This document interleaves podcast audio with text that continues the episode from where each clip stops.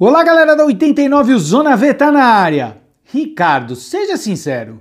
A pessoa que deixa de comer carne e não come nem laticínios e ovos, pô, o cara fica doente, vai. É, eu ouvi essa pergunta desse jeitinho dias atrás. E eu entendo o porquê dela. Herdamos uma cultura alimentar e fomos levados a acreditar que realmente a gente precisa de alimentos de origem animal. Mas no dia 5 de maio de 2021, tivemos um daqueles dias que marcam, mais do que isso, que quebram algumas dessas nossas crenças tão enraizadas em nosso dia a dia.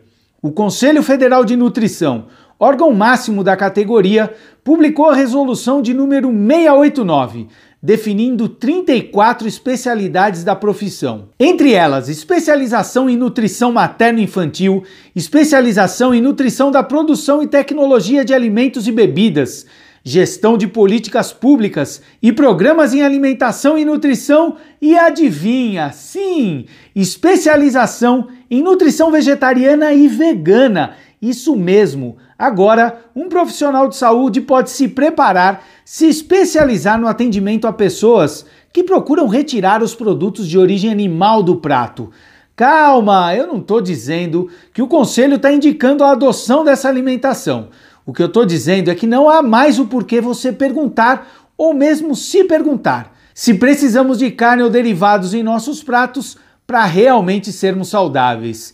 Bom, o fato é que ao confirmar essa especialização, o Conselho Federal de Nutrição percebe a necessidade que nós temos de olhar de forma diferente para uma parcela cada vez maior de pessoas que optaram por manter uma alimentação à base de vegetais e que hoje carecem de nutricionistas, de profissionais especializados para fazer o atendimento dessas pessoas.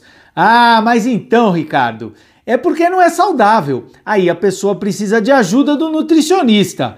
Não, não, não é nada disso. Se fosse assim, eu vou dizer que eu conheço centenas de pessoas que comem carne e precisam de nutricionistas. Na verdade, a grande maioria das pessoas que são atendidas por esses profissionais são comedores de carne. Pô, comedores de carne? Terminho estranho, hein? Mas vocês entenderam o que eu disse, né? Bom, acho que dá pra gente perceber como isso desconstrói uma ideia equivocada que temos a respeito do tema, né? Só que olha, não para por aí não. Quando a gente percebe que essa crença que temos a respeito da necessidade de comer carne é um equívoco, outra questão acaba imediatamente surgindo. Xiii, lá vem o Ricardo com a problematização da jornada do ser em seu autoconhecimento, já diria uma participante de reality show. Mas espera aí, pensa comigo. Ao ficar cada vez mais claro que continuar comendo carne não é uma necessidade, mas sim um hábito, um costume, a gente acaba percebendo que os motivos que nos levam a manter esse alimento no prato é meramente uma questão de escolha. E nesse sentido, a gente deve levar em conta uma série de outras questões, como nossa relação de respeito com os animais, os impactos ambientais que geram dificuldades para toda a vida no planeta, a ineficiência de produção desses alimentos e tantas outras coisas. Já sei, já sei, o vegano chato, né? Mas dessa vez a culpa foi do Conselho Federal de Nutrição. Eles reforçaram de uma forma positiva o que cada vez fica mais claro. Sim, é possível ser vegano e muito saudável.